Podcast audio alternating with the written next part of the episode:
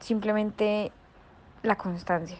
Ese es el mayor como tip para emprender en redes sociales y todo eso, porque las personas se tienen que tener siempre presentes. Uno puede una semana estar eh, dándole súper fuerte a tus redes y ya la otra semana desaparecerte porque el engagement se acaba, o sea, termina, baja el nivel muchísimo, entonces eh, la constancia es supremamente importante, la disciplina, también brindar cosas de calidad, ¿no? Tampoco subir una foto por subirla, sino tratar de, de hacer cositas diferentes, todo eso.